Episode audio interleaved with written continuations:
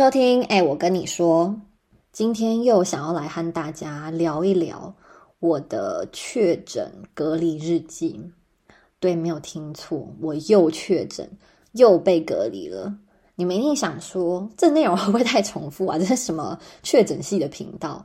我自己也觉得非常不可思议。我就想问，请问我是网络连载作家吗？有必要花三集的时间聊非常重复的内容吗？我就是深深的怀疑，自从我录了第七集那个确诊日记之后，我的人生就开始被诅咒式的狂跳针。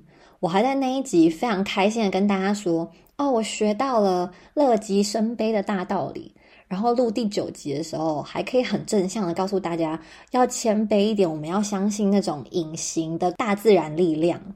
哎，录到这集，我真的是想不出任何正面教材可以跟大家分享。哎。所以这是一个 disclaimer。心情比较不好的人，今天听到这一集，想要用来放松，想要让自己开心一点，那非常抱歉，这集没有。但如果你想要比惨的话，那你真的欢迎来跟我比，因为随着这个故事继续下去，你就会发现这个世界上有一个黑暗的角落，里面住了一个二零二二年度大水鬼，那个人就是我本人。如果你想要，用这种比较的心态，让你比较不顺遂的人生开心一点的话，那就欢迎继续听下去。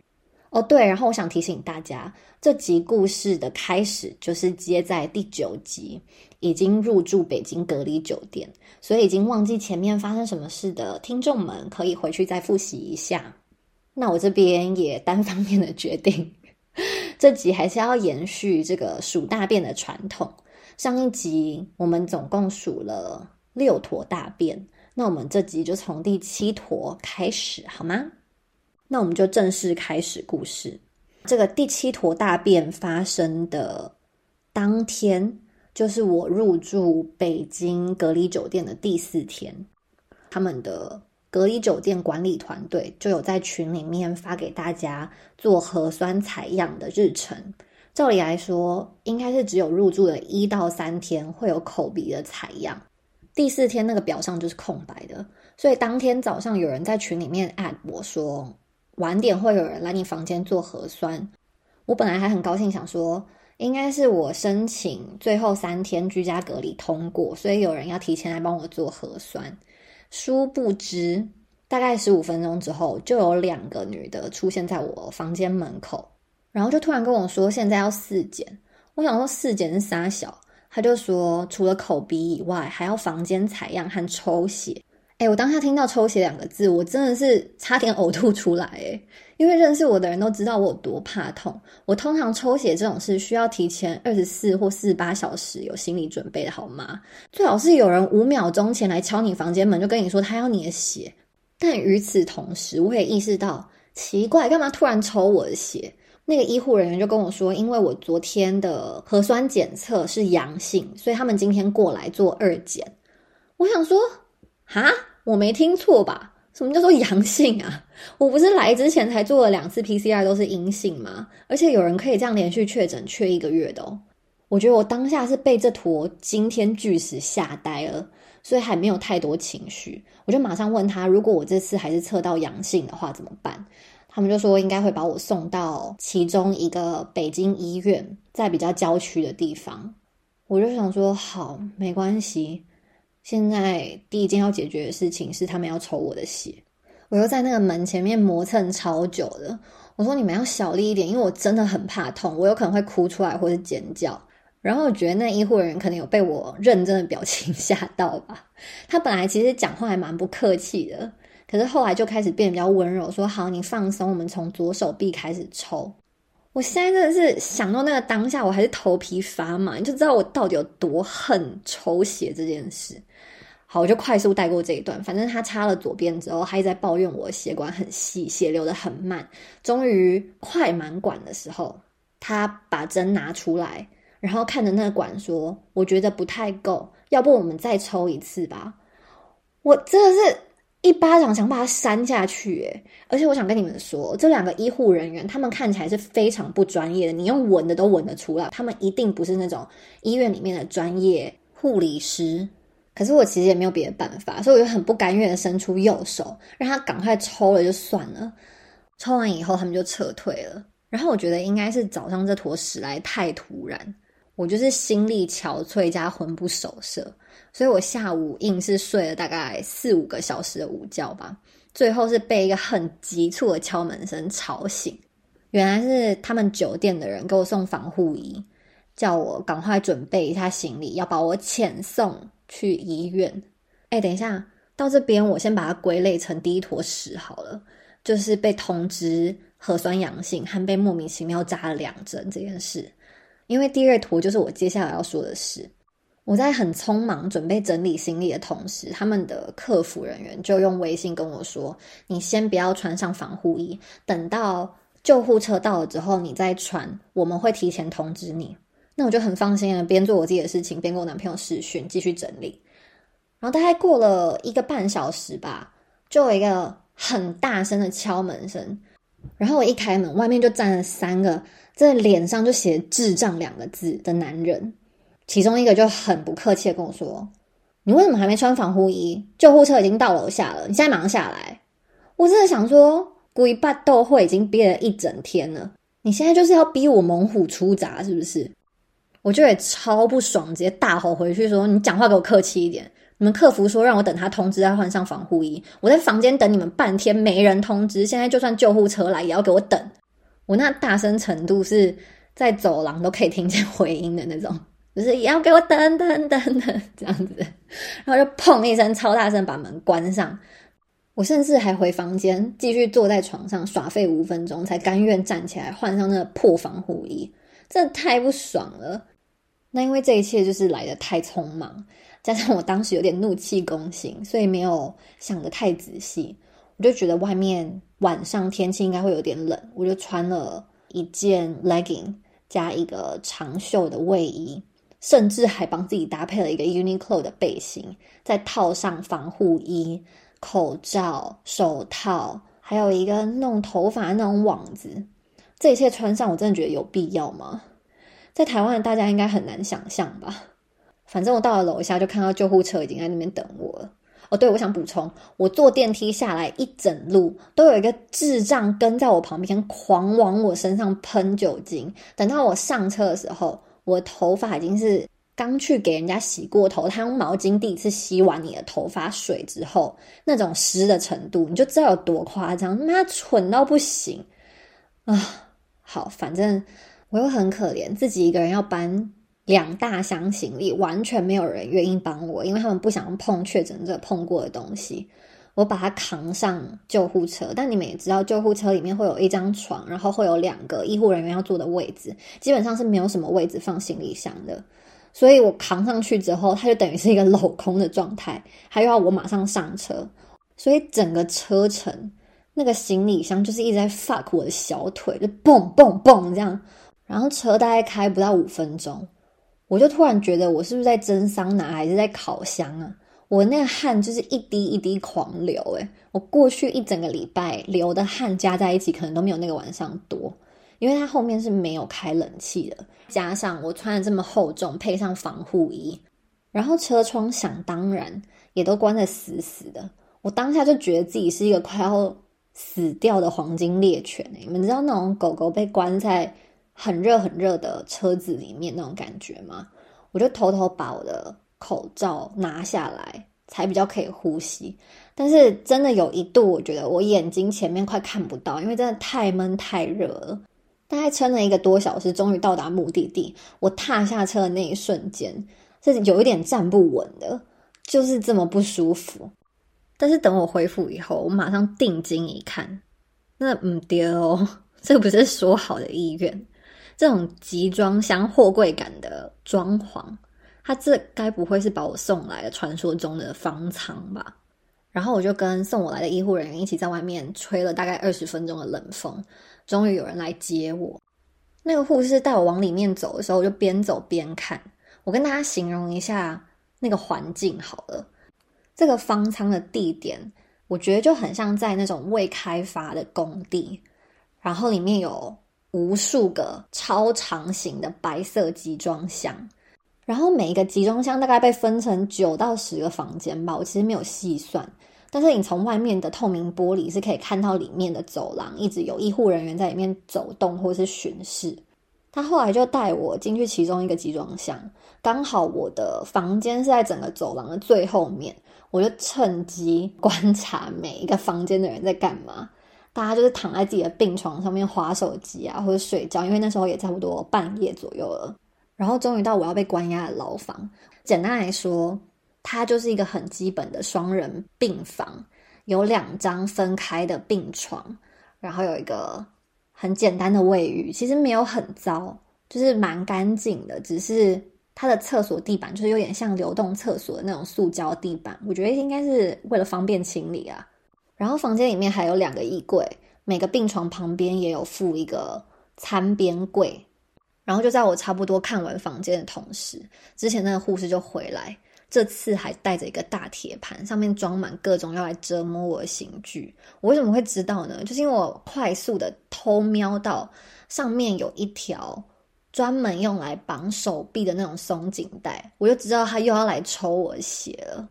我真的是受够了，今天在身上钻的第三个洞，难不成就是要献给现在吗？想不到那个护士还想装，还要拿一个纸杯给我，让我去厕所先尿检。我当时在厕所尿尿的时候，我想说，还是我今天晚上就不要出去啊！我不想去外面面对可怕的世界。但是我还是硬着头皮走出来。然后那个护士就帮我做我这辈子做过最痛的鼻子 PCR。我之前在前几集都有讲到，我被捅了多痛多痛。真的是没有这一次这种地狱级的痛，因为我直接被捅到左边的鼻孔流血。然后他还很骄傲的说，很多人来之前都是阴性啊，因为来我们这边，我们这捅的深才测得出来。我想说，你真的是去死吧！这种事有什么好用这种骄傲的口气在那里炫耀的？要不然我捅你看看啊！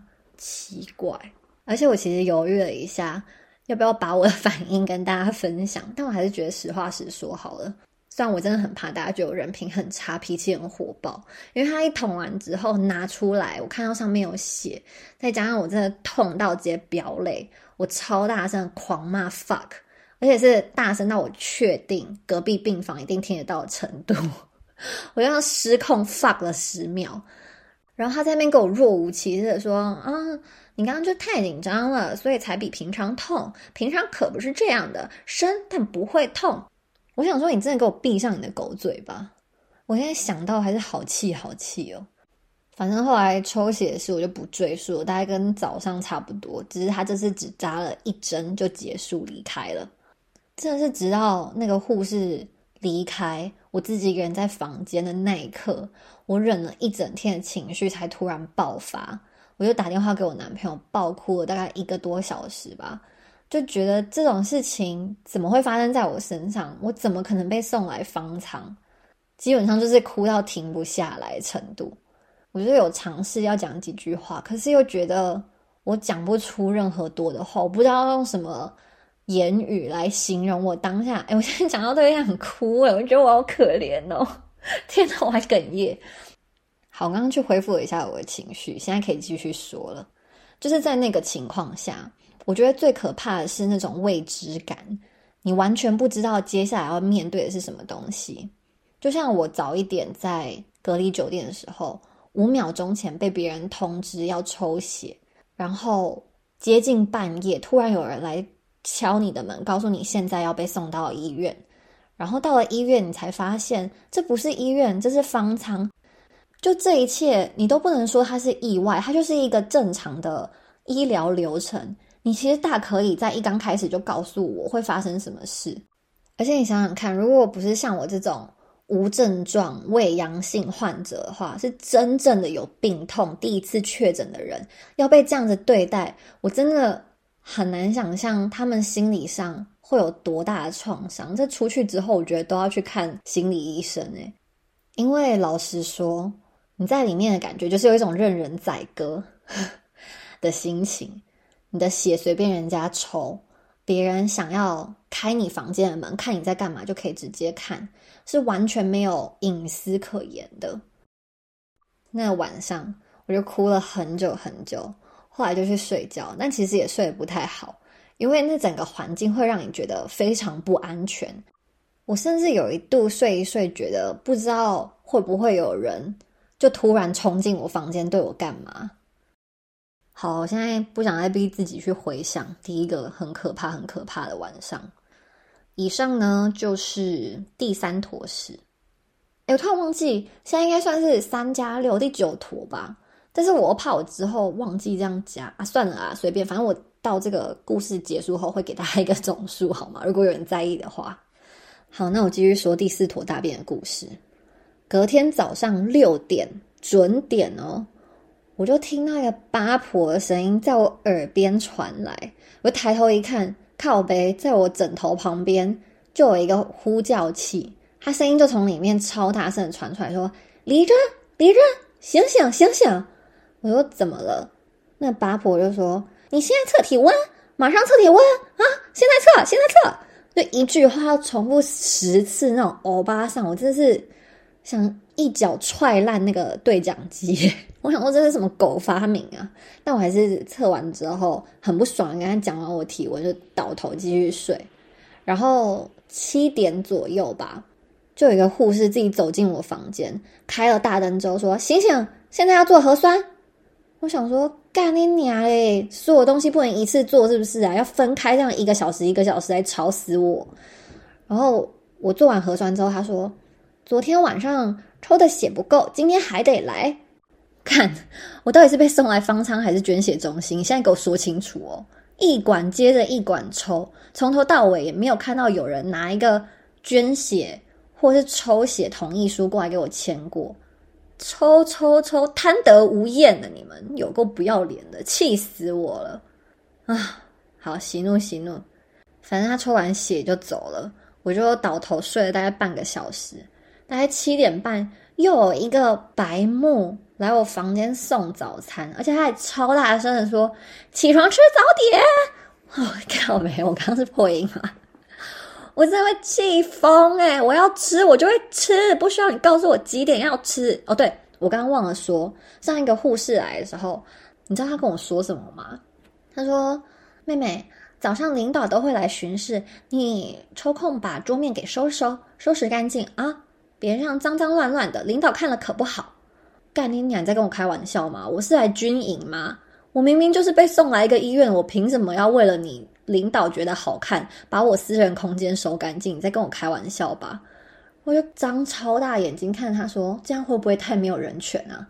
然后他可能也意识到这有点太超过，他就说：“ 对嘛，呃，领导比较严格嘛。”他说：“你严格你妈嘞，关我屌事啊！”哦，哎，我这几日狂爆粗口，哎，抱歉抱歉大家。多担待，因为我真的是负能量满满，需要释放，好吗？而且我已经很久没有跟真人对话，我现在就是对着我电脑一通乱讲。好，继续。大概早上十点多，就有一个男的说要带我去照 CT，我是听不懂那到底是啥小，我还说那是中文还英文，他说英文字母 CT，CT，然后我就随便吧，要照就去照。我就趁那个时间走超慢，而且我觉得他可能也可怜我吧，他也陪我走超级慢，而且我边走还边拿手机一直狂到处乱拍，他也没有阻止我。然后到了那边之后，发现 CT 就是要照那种全身的 X 光吗？就你通常会在电影里面看到有一个床浮在中间，躺上去之后，机器会把你往里面输。然后经过一个很巨型的甜甜圈照你的全身的那种机器，就叫 CT。我也算是学了一课。反正结束之后，我又是龟速的这样走回房间。经过其他牢房的时候，我又在偷看了一下，发现早上大概十点多，所有人都还是躺在床上，就像真正的病人一样。我当时就觉得他们真的好可怜哦。我其实比起来算幸运很多，真正有病症、有症状的时候是在台湾，有爸爸妈妈照顾，而不是在这里被像大便一样对待。好，这样说有点对他们不太公平，因为其实我接下来要讲，就是他们的医疗人员是真的蛮好的。就如果是跟上一个隔离点的那些狗屎相比的话，他们态度真的好蛮多，也蛮贴心的。那个护理长还来我房间跟我聊天，就是用很闲聊的口气说：“哎，你在看剧啊？你是学生吗？你几岁啊？”就是一些很闲话家常，你感觉到他没有别的坏 intention 的那种闲聊，会让你觉得还蛮舒服的。至少有一个人有关心你的感觉。然后我刚刚有说，在我床旁边也有一个对讲机嘛。所以我就抓紧机会 好好用那个对讲机命令里面的人，我就一直烦他们，像 WiFi 密码啊，或是我买的水怎么还没到啊，或者我今天核酸怎么样，可不可以帮我调室内温度？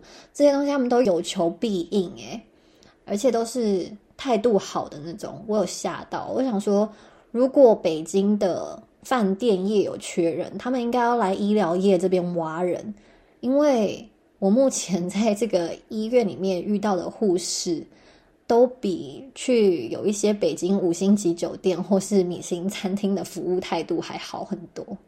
那 anyways，那天就这样顺顺的过了。大概到下午左右吧，对讲机又响了，他们就告诉我：“啊，你是不是想听你的核酸结果？我们请大夫跟你说。”哦，对他们称医生为大夫，我想说也是蛮复古的。然后就一个很温柔的医生跟我打电话说，你的核酸结果什么 CP 值还是什么值的已经恢复正常。如果明天的核酸还是阴性的话，那你后天早上就可以出院了。那这有可能吗？有人可以第一天被测阳性，第二天就马上反阴的吗？我是有点不敢相信诶 Anyways，就当天我也跟我老板说了这个状况，我老板直接回我。大大的 What the fuck? How can they treat a human being like that? 他就觉得这一切都很夸张，很没有人权，很难想象。他觉得很 feel bad。他甚至人好到说：“你住的那个方舱离我家很近，如果你有需要什么东西，我可以走过去拿给你。”我想说，你人会不会也太好啊？而且到了你要跟他们说什么？不好意思，我的员工在里面，我很难。就是想象到时候会发生一个什么灾难，那你就跟他说不用不用没关系。可是心里会觉得真的还蛮感动的，有一个老板愿意这样子关心你、照顾你，就很像在北京的家人的感觉。虽然他是付我钱的人，那更好，家人还付你钱，对吧？好，废话好多，我干嘛花那么大篇幅称赞我老板？他又不会听。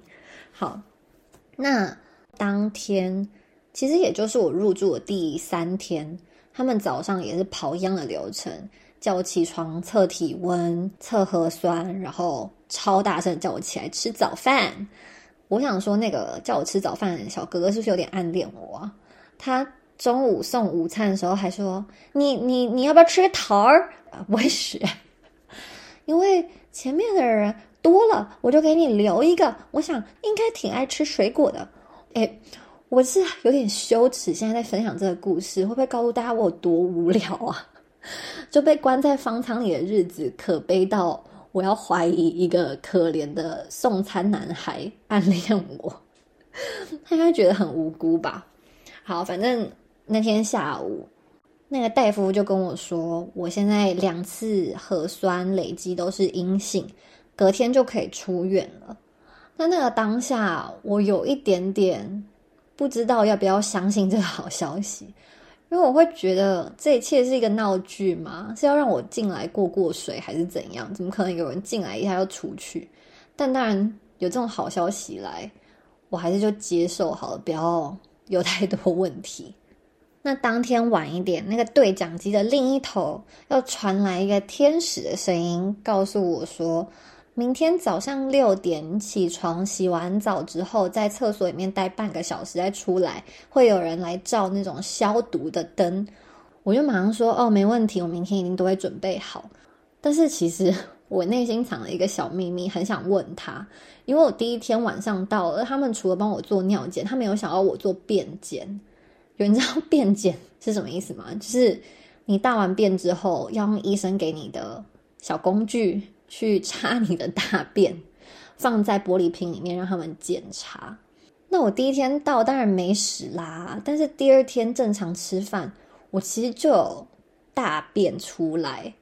只是我真的不想要徒手去挖自己的大便，我想说，那就把它当做一个埋藏在心里的秘密好了。反正我现在有两次阴性，你还想要我怎样？难不成要真的挖我屎来给你看，你才可以确认我阴性？